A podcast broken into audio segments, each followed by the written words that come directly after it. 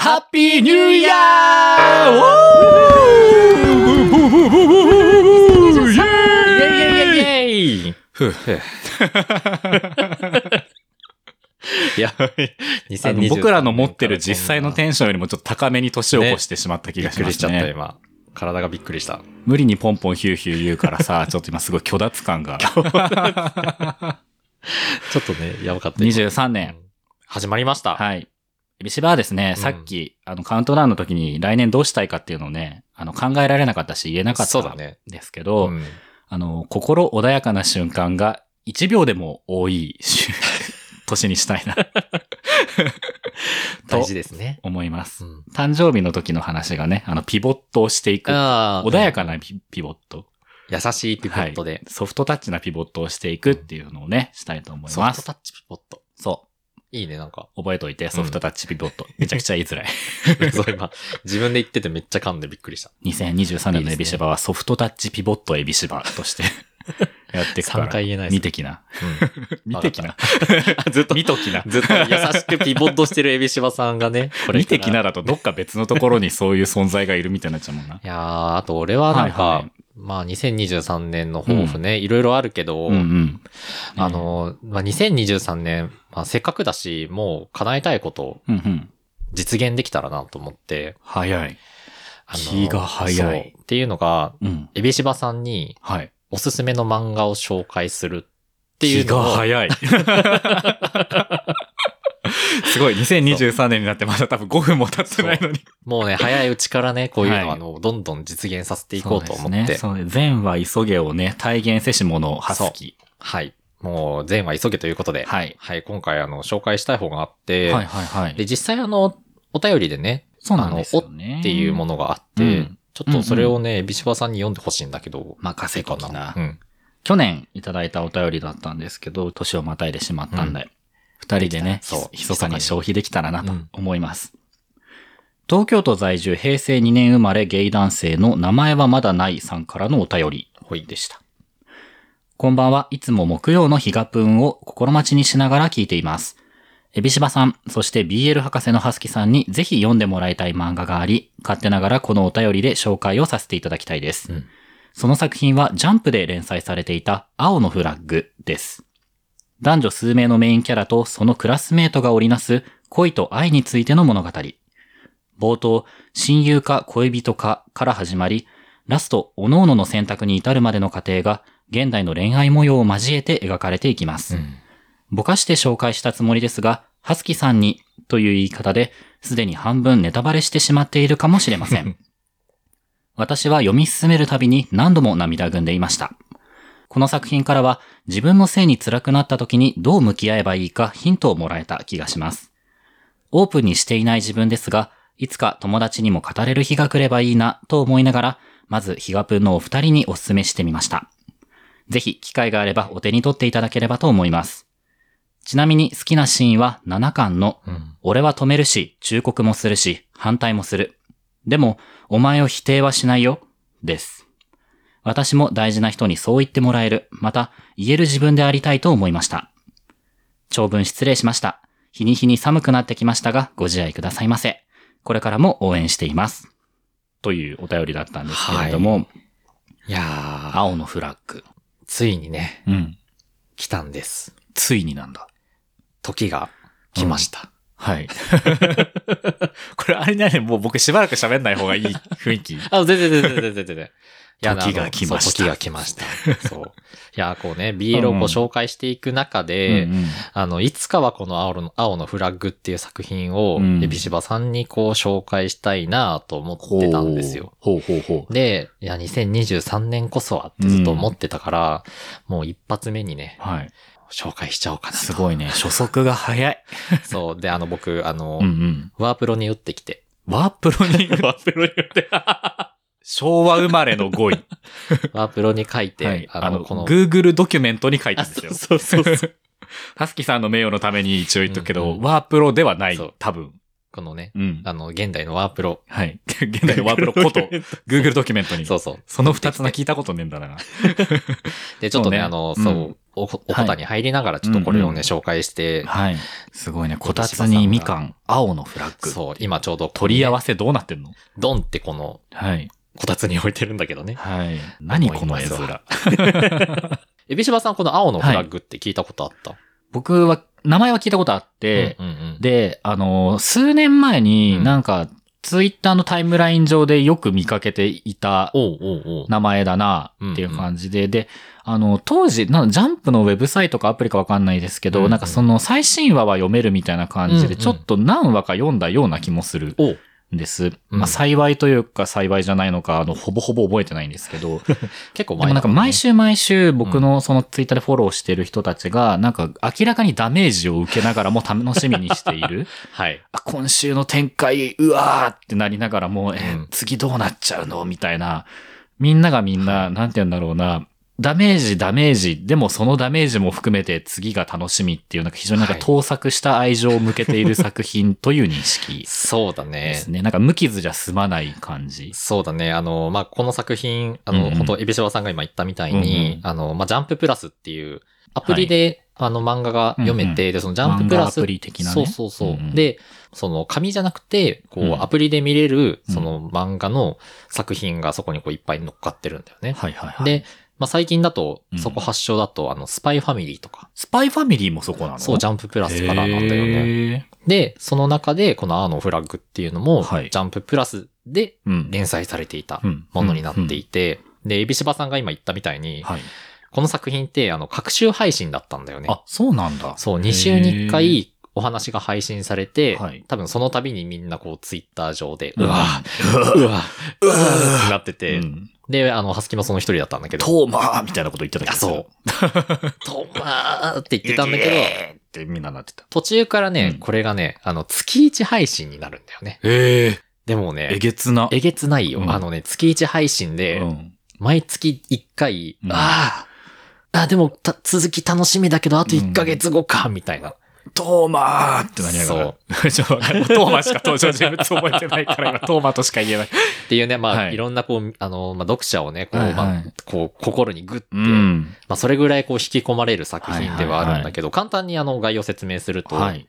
えーこの青のフラッグっていう作品は、その2017年2月から2020年の4月まで、ほうそのジャンププラスで掲載されていた、はい。カイトさんっていう方の作品で、うん、うんで、えっ、と、これ単行本もあの発売されていて、えー全8巻出ています。このさ、あの、この作品、あの、本当これから紹介していくんだけど、うんもう先にちょっと言いたいことがあって、はい。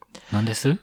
作者のカイトさん、うんうん。ひいてはジャンププラスの編集者、うんうん。まあ、青のフラッグに関わった皆々様にね、うんうんお礼が言いたくって。と、はい。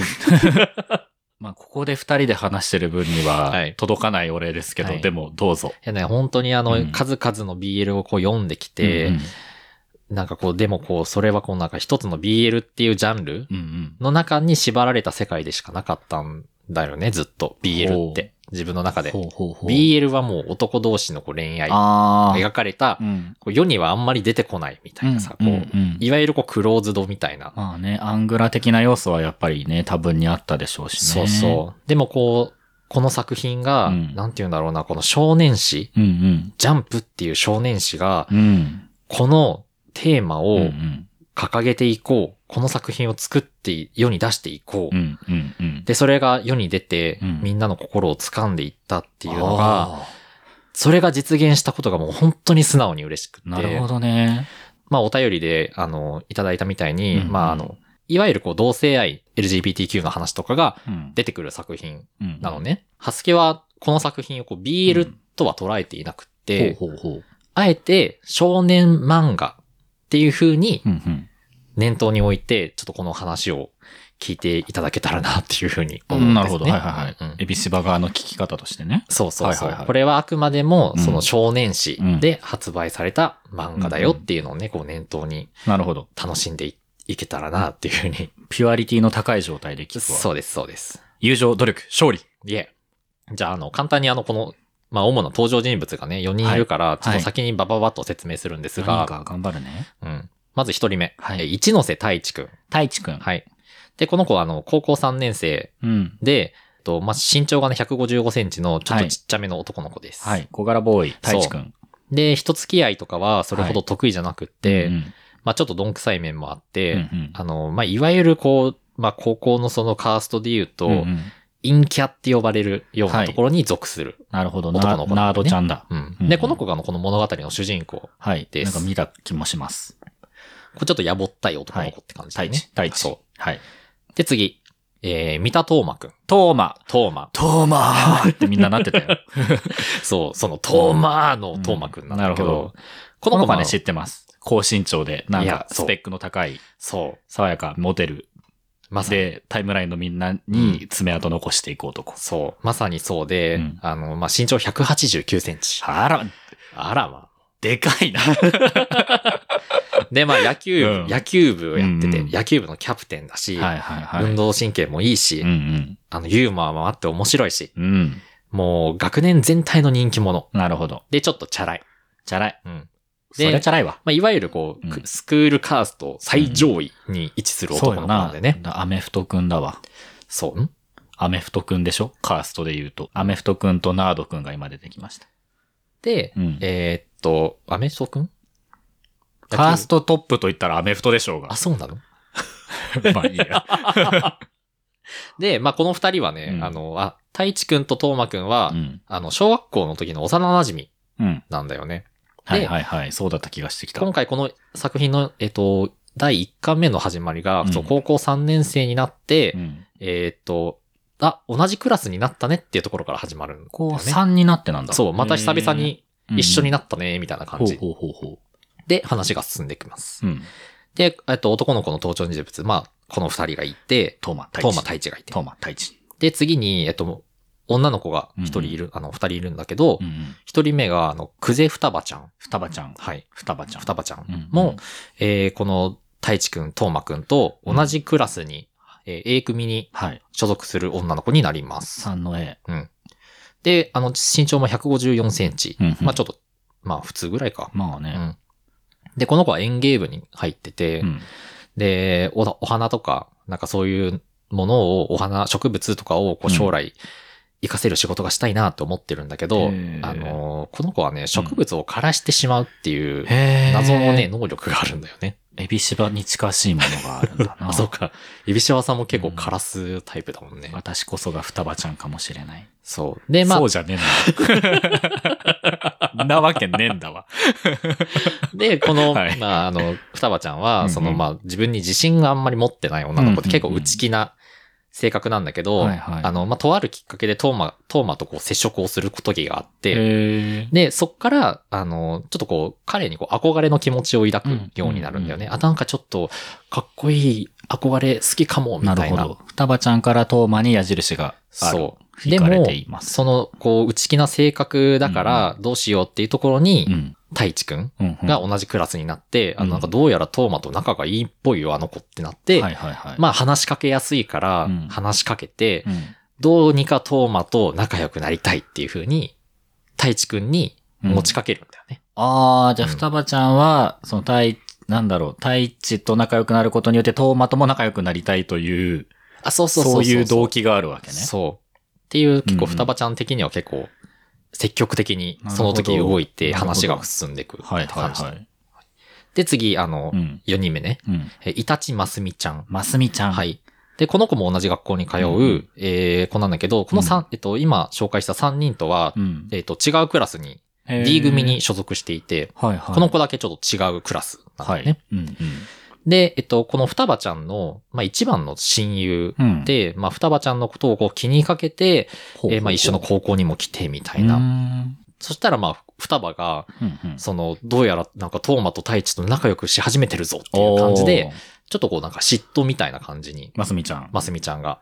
双葉が私の知らない人間関係を築いている。そうです。そう。あらあらあらあらあら。っていう、なんかこう、ちょっと複雑だわね。複雑な感じで話が進んでいくうんんだよね。うんうんで、主にこの、まあ、登場人物4人でこう話が進んでいくっていはいうような感じになります。ほまあ、高校生活の、うん。まあ、こう、キュンキュン、うん。ハートフル恋愛漫画かなっていう風なうん。印象を最初受けるんだけど、はいはいはい。まあ、いろいろこう話がね、うん、進んでいくって感じですね。えっと、おすすめをいろいろ書いたんだけど、はいこの通りにちょっと読んでっていい？どうぞ、で、僕はあの、これ現代のワープロを。さっきあの、これ BL 作品とは思ってなくて、少年漫画誌として紹介していきますとか言ってたくせに、言っ1個目の、あの、おすすめの理由ね。はい。三田東馬がかっこよすぎるって。ええ あんた精神分裂してんじゃん。いや、なんかさ、こう、高身長野球部のエース、単発、筋肉質、ちょっとチャラい学校の人気者。ね、こんなの好きになるしかないんですよ。もうね、はい。一緒にうん。トーマがうんマジで同じクラスだったら、もう、学校生活辛かったと思う。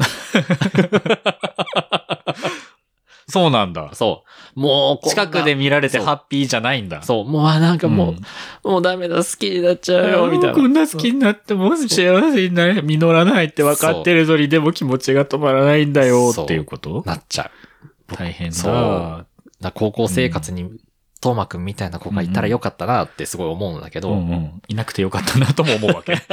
いたらもうマジで、うんトーマにしか目がいってないと思う部活とかもなんかもうおざなりになっちゃいそう。多分入ってた大学のランクも2ランクぐらい下がってたね。勉強もね、全然せずに行っちゃってたと思う、ハスキは。確かにトーマは僕もその読んでほぼほぼ忘れてる割にトーマっていう音だけ覚えてるぐらいだったから、よねよほど、多分そのタイムラインの印象と読んだ時の、まあ、キャラクターのね、うん印象が残ってたんでしょうね、ビシバ的にも。爽やかなんだよね、本当に爽やか。で、もうね、うんうんいろんなトーマがこの漫画の中で見れるわけですよ。うんうん。まあ、あの、あの、この高校ブレザーなんだけど、はい。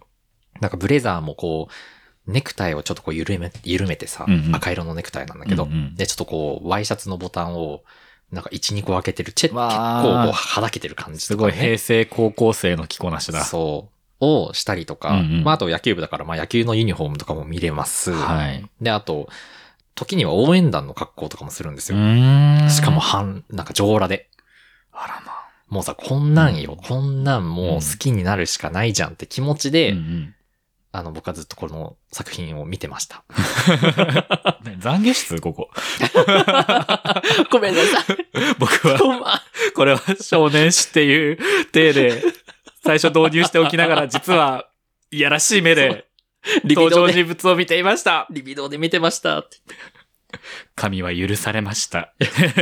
ふわー、ふわー。天使たちが今舞い降りてきたね。すごい禁断の国会室、ここにあったんだ。で、もう本当、はいでもこのトーマくんのキャラクター、このもう、が、うんうんまあ僕のこのちょっとリビドーと合致して、うんうんこの作品を引き寄せてくれたん、きっかけでもある子だから。引き寄せてくれた。そうそうそう。怖っ。その、なんかすごい、なんか下半身スピだね。そう、下半身スピでそのハスキーさんのリビドーの強さが、この青のフラッグとの出会いを、引き寄せてくれて、こう、ええやってきたみたいな感じだったのよ。おー気持ち気持ち悪い。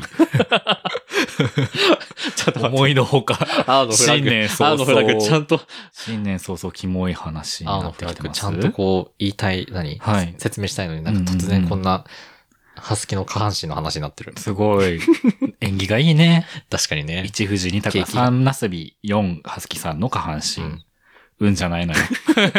本当に。いやーね、トーマくんはかっこいいんですよ。はい。トーマがかっこいい。はい。で、まあ次の理由ね。はい。まあ二つ目の理由は、うんうんあのね、少年誌がまあここまで扱うのか、好きとは何かを考えることができるっていうところなんですね。ほうほうほうほう。まあこの作品は、そのうんまあ同性愛の恋愛であったりとか、うんうんなんていうんだろう、その同性愛の自分をこう認める、認めないみたいな気持ちの部分であるとか、まあ同性愛というか、うん。まあその好きっていう気持ちって、うん。その男の子、女の子が好きみたいな気持ちじゃなくて、他にもこういろんな形があるんだよっていうのを、はいはいはい。この学校を通して、うん。ないろんな形の好きがあるんですよね。へえ。例えば、なんて言うんだろうな、そういうまあ男女の好きっていう考えの子もいるし、うん。うん、あのまあ男は女を好きになる、女は男を好きになる。みたいなね。うん。それが当たり前だろうっていう子とかがいたりとか、うん。まああとは男女のうん。友情とか、うんうん。私は男と男友達として仲良くなりたいのに、うんうん。私が女っていう理由だけでうんうん。女扱いされるのは本当に嫌だっていう子がいたりとか、なるほど。うん。うんうん。とかなんかそういうね、いろんなみんななんかこう、せ思春期なりのこう悩みというか、うんうんうんいろいろこう葛藤はね、いろいろ描かれてる。はいはいはいですよねこう好きがままならない人がいっぱいいるわけね。そうそうそうそう。で、あとまあ、こう、うんうん憧れと好きの違いってなんだろうっていうので悩んだりとかね。あ憧れで好きになる人と、ら。うんうん。こう、本当に好きな人って、うんまあ、なんかどっちがこう、心がこう、 twinkle sparkle するんだろうみたいな。あの、 twinkle sparkle はね、あの、僕の誤用なので。あの、 sparkle joy です。そう、 sparkle joy だ。はい。まあ、をするかとか、悩んでたりとかね。いろんなまあ好きの形でみんな悩んでるんだよね。なるほど。まあ、あとは、その、ここまで扱うかっていうところが、まあ実際にその、アウティングの話であるとか、あらまあ、他人のセクシュアリティを本人の同意なく、他の人に明らかにすることでしょうか。さすがです。ざくっと。ざくっと。まあそういうね、うんうんさあの、ことが描かれていたりとなかる、ほど。あとはまあ、なんて言うんだろうな、その多様性の部分で、うんうん例えばその、ゲイって俺嫌いだよみたいなことを言う人を、うんおめえそれ言うの最低だわ、みたいなことを言いうのって、うん結局それも認めてないことになるんじゃん？みたいなことを話してたりとか、なるほど。ゲイ当事者の僕が見てもうん考えさせられるというか、ハッとさせられるようなはい、はい。ことがこう、たくさんこう、作、物語の中で描かれてる。うんですよね。なんかこの手の話題って結構、うんなんて言うんだろうな、まあかなりセンシティブな形でさ、こそううよく扱われるじゃない。うん結構、いわゆるまだちょっとタブーみたいな感じで、うんうんうんあんまり一つでね、全然炎上しますからね、これ。そうそう。でもなんかそこをこう、うん。そことこう真正に、真正に向き合ってというか、うんうんうんちゃんとそれを丁寧に書いて、はい。まあ、こういう考えもあるんだよっていうのを、あの、このカイトさんがこの作品で書いているっていうのが、うんうんなんかこう、問題定義をこういっぱいしてくるし、うんで、その中でやっぱりこう作品に出てくる登場人物の言葉であったりとか、うんうんそういうのにこう共感自分ができたりとか、はいはいはい。お便りで書いてたみたいに、うんうんそのこの言葉にすごい励まされた。なんだろう、こう自分も新たにこう気づくこともできるし、うん今後の自分のこう糧にその言葉が残るはいはいはい。作品だなっていうふうに思ったんだよね。だからただこう面白い、楽しうんい、なんか、冒険、友情、パワーみたいな感じではない。友情、努力、勝利。はい。え、それ何なの？え、ジャンプの三原則でしょへえ。初めて知った。え、わかんない。これ公式なのか知らないけど、うんジャンプといえば友情、努力、勝利。へえ、勝利なんだ。勝利。うん。確かに。勝ってなんぼ。勝ってなんぼよ。出た出た。そういえばそんな話してた。まあ、エビシは友情、努力の部分がちょっと不在な気もしますけれども。我欲、執着、勝利。エビシャワ三元さん。はい。クソ野郎じゃん。いや、そうやろうだな。いや、まあでも大事おですよ正月からハスキーさんのリビドーとエビシバの我欲の話になってる。やだー。わーやだまあお正月だしねー。。クリーンでありたい。で、なんだっけ。で、だからこう、なんかいろんなこう、登場人物にはい感情移入とかしてるから、うんリアルタイムで読んでた人は、うんこうなんか、うわっ、うわってこうね、なってた。タイムラインがもう四季類類って感じでしたもんね。そうそうもそうそう。大変なことに。になってました。あの時だか、ら、リアルタイムで読みながら、うんうんもう本当になんかもう、マジでみんな幸せになれってずっと思いながら読んでああ、もう、た。もう、祈るしかねえもんそな、う一読者おとしては。願いだから、お願いだから、うん幸せになって、みたいな。お願い。もうやめてみたいな感じでずっとこの作品見てた。なるほど。みんなを苦しめないでと。そう。まあさっき、あの、まあいろんな名言があるっていう風にんんうん言ったんだけど、ねえ名前あのはまだないさんもね、書いてくれてましたけど、そうそう7巻っていうと結構終盤のフレーズそうだなんですね。ね。あの、まあ、とある人が、うんうんあの、まあ、俺は止めるし、忠告するし、反対もする。でも、お前を否定はしないよっていうことをね、なるほど言うシーンがあるんだよね。まあ、マジでこれ名言だと思うのね。難しいね。10代の子にそのニュアンスの違いがそう。捉えられてるとは、うん。なんて賢い子なんだ。僕もね、この青フラの中うん。に、いろんな名言があるから、はいはい。もうこれ全部を紹介しようと思ったんだけど、ん。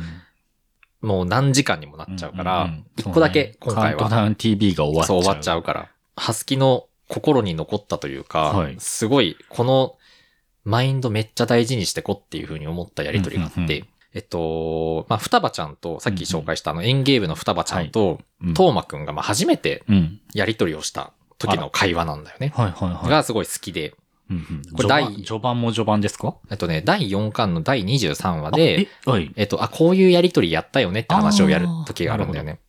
で、その時にやってたその二人のやりとりっていうのが、うんうん。まあ、双葉ちゃんが園芸部で、花壇にねうんうん、トマトを育ててたのね。はい。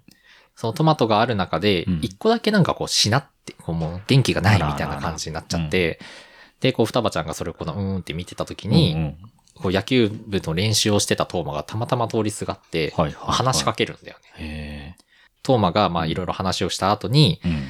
植物にも才能とか個性ってあるのっていうふうに双葉ちゃんに聞いて。あ、なんか見た気もするぞ。おうんうんうん、はいはい。、で、心があるっていうのはよく聞くけど、うんうんうんまあ、この枯れてるトマトも、うんまあ、周りと違ってうまくいかなくて歯がゆいっていうふうに思うのかな、みたいなことをね、うん双葉ちゃんに問いかけるんだよ。はいはいはただ双葉ちゃんが、い。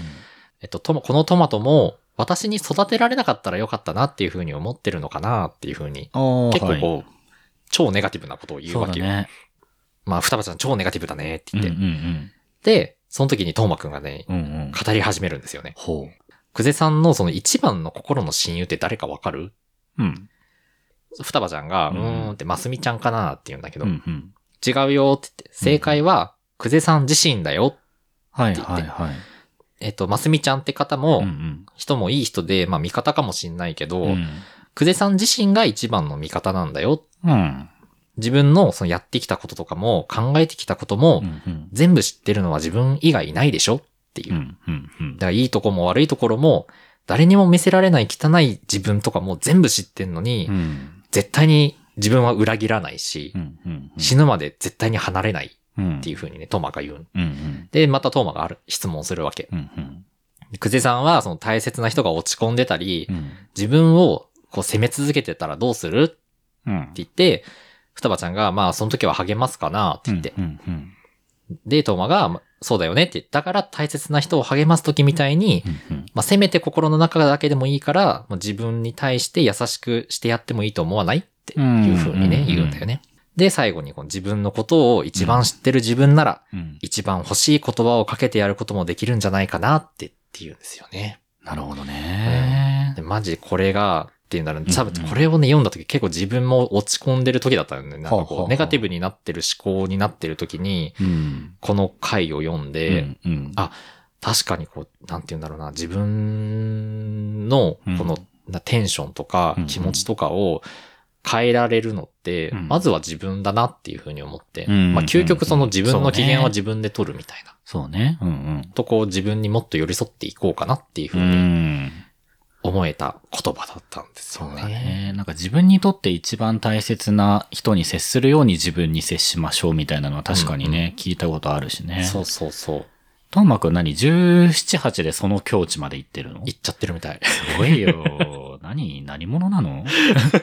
多分、トーマくん自身も多分さ、うんうんそれまでの、まあ、17、8年の人生の中で自分自身にそう言い聞かせてきたんでしょうね。結局そうだ。ね。うん自。分の味方は究極自分自分がね、うん。するものなんだから、自分が一番自分に優しくうん。寄り添える存在でなければっていうふうにきっと思ってるんだろうね。トマ言い聞かせて言い聞かせてやってきた人なんだろううね。んトーマってそのお父さんとお母さんがいないんだよね。うんん。親がいない状況でこう育ってきたっていうところもあって、周りよりちょっとこう抜きんでていろんなことをこうちょっと達観してんのかな達観してる感じはあはいって。で、そういうところでこうなんかこういう言葉をうん。まだそんなに知らない子に言えるトーマもすげえなって思うし。すごいね、うん確かに確かに。そうだよね。なんかそれが多分、なんか説得力、なんだか、うわ、変なやつっていう扱いにならないうん。彼自身のキャラクターと、ある種の、ねなんだろうな、ちょっと言い方あれだけど、ある種のブランド力みたいなのをうん持ってる人でもあるんだろね。そううそうそう。本当にそうだと思う。これその言う人の言い方だったり、その人のキャラクターだったり、ちょっとこう、ボタンが掛け違えるだけで、なんかあいつめっちゃポエマーなんだけど受けるんですよ、これ。本当あの、うん言う人うん。がね、そう言い方とかね、うんうんもあると思うし、多分この時はすごい、トーマが、うんなんて言うんだろうな、こう話の持ってき方とかもうんめちゃめちゃうまいんだなっていうふうに思ったそうし、だね。しなびたトマトからそんな話まで。そう。で、実際このうん。双葉ちゃんがそのきっかけを持って、うんトーマのことをこう気になり始めるっていう。なるほどね。そう。そりゃ気になる。僕もこんなこと言われたらもう、うんすぐ好きになっちゃう。ねえ。うんはずきさんもうその場で好きになっちゃう。好きになっちゃうその瞬間から。LINE 教えて。これ、私の LINE。フルフル、フルフルして。もうこの話の後半からさ、もう震え、震え始めちゃう。めっちゃもう用意して。はすきす、はすきくん何してるの？って言って。ふるふる。ふるふるして。やばすぎる。やだ。嫌すぎる、そんなもん。自分にかけてほしい心言葉も自分ならわかるんじゃないって言ってる、そばで。旗で、一番フルフルしてほしい。私自身じゃなくて、トーマくんに、ふるふるしてほしい。され話聞て。いてたんかって。フルフルされて。この話の流れであなたにフルフルしてほしいって言ったらもう本当に要点つかめてない人になっちゃう。一瞬で嫌われるよね。やばい人だよ。いや、まあそういうね、いい話とかがたくさん入ってるか、はいそういい話だったらフルフルがどうとかじゃないわ、これ。エンゲームに入ってフルフルしないんですよ。はい。っていうね、なんかこう、いい、いっぱいこう話が、一個あげるとしたら、うんこのエピソードがめっちゃ好きだからね。なるほど。ぜひちょっと後で、うんそこの部分読んでほしいんだけど、ああ、はいはい。ちょっとまあいろいろ喋ってきたけど、はい。まあ結局青のフラッグって何なんよっていう、ほう。なんかはすき、さんのまとめのフェーズ。で、なんか詳しい内容は、うんもうぜひこれをね、読んでうんどういう作品かっていうのをうん見てほしいんだけど、うんうん。どういう話かなっていうのをうん分かりやすく説明するとこれかなっていうエピソードがあって、はい。まあこれで気になったらちょっとね、続きを読んでほしいんだけど、これ第1巻の、うん。本当終わりらへんにね、話がこう、うんあ。るんだけど、うんうん。あの、まあ、トーマくんがね、うんその幼馴染の太一くんう、ん小学校の時になんか話をしてて、はい。で、その時に、その太一がそのトーマのタイプは何なのみたいな話になった時に、うんうん。まあ、トーマが、うーん、黒髪ロングのストレートで巨乳な女の子かなみたいなことを言うわけよ。うんうん。で、そうなんだっていうのを、あの、その、トーマってこういうのがタイプなんだぜ、みたいなことをね、あの、双葉ちゃんに言うんだよね。はいはい。で、、私全然当てはまらないみたいなね、うん。ことを言うシーンがあるんだけど、それを聞いた、あの、ますみちゃんっていう、うんうん。双葉ちゃんの親友がね、はいはい。トーマを、うん。あの、屋上に呼び出すんですよね。うんうん。で、ますみちゃんがトーマくんに、あんたのタイプってさ、うんうん黒髪ロングのストレートな巨乳の女の子なんでしょ？うんうんで、トーマが、まあそれをどうした？って言うんだけど、うんますみちゃんがう、ん。それってさ、うん。黒髪しか合ってないでしょって言って、ほう。トーマがう、ん。こう、え、え、えってなって、うんうん太一にもそれ言ったっていう風に言うんだけうど、ん。ますみちゃんが、いや言ってないよって言って、うん。でもやっぱりあんたと私一緒だねって言って、うん。うん。うん。一巻が終了するんですよね。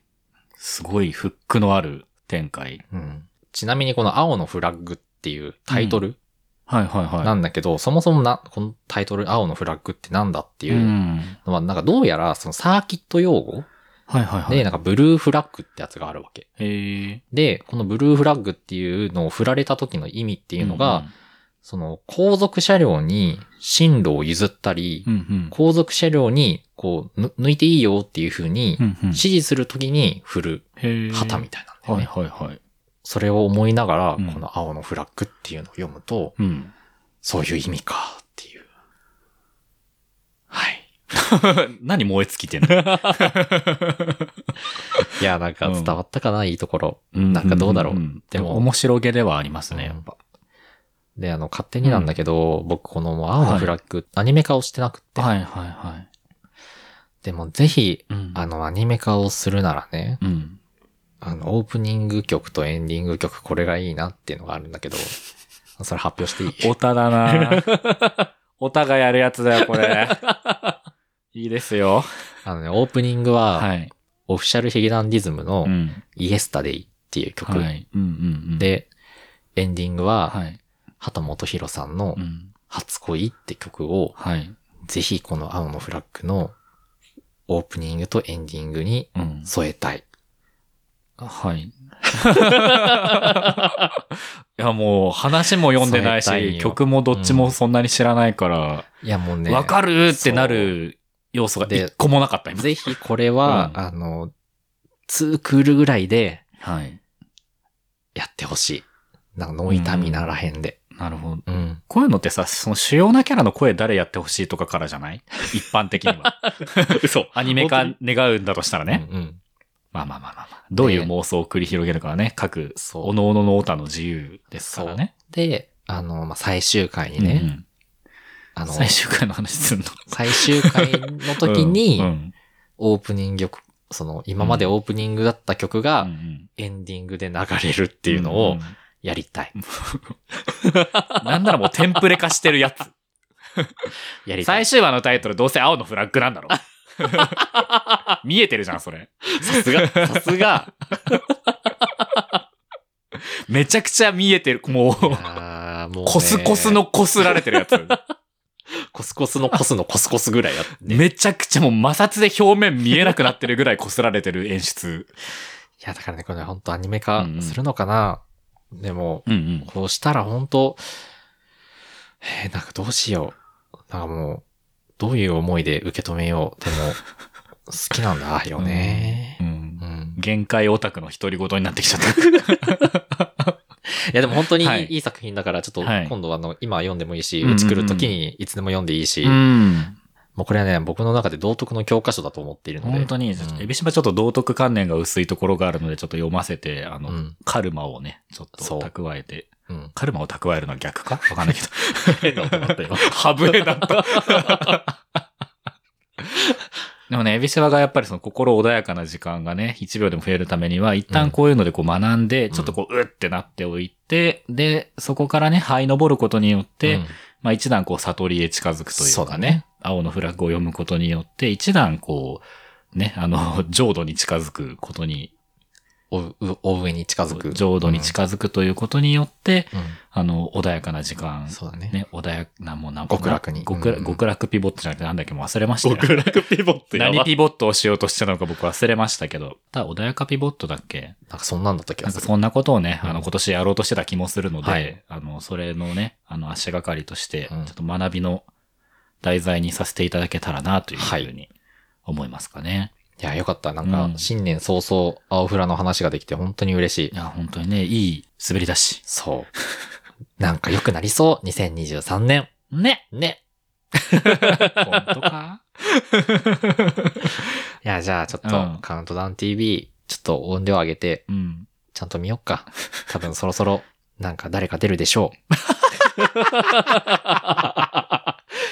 ね、なんか誰か出ると思うから。ちょっと一旦そっちに集中しましょうかね。そうねんうんみかんとかも残ってますから。ねでも明日もさ、うん。行くところあるじゃん。そうですよ。うん。明だから日は、花園神社に初詣に行って、そうそうそのそう。後、ね。ね。ちょっとご挨拶ミッションがございますからそう。行くので、はいまあちょっと早めに寝な寝なきゃいけないし、はい。まあちょっとグダグダしながら、新年楽しみましょうや。ね。うん。ね。青の春これも読もう。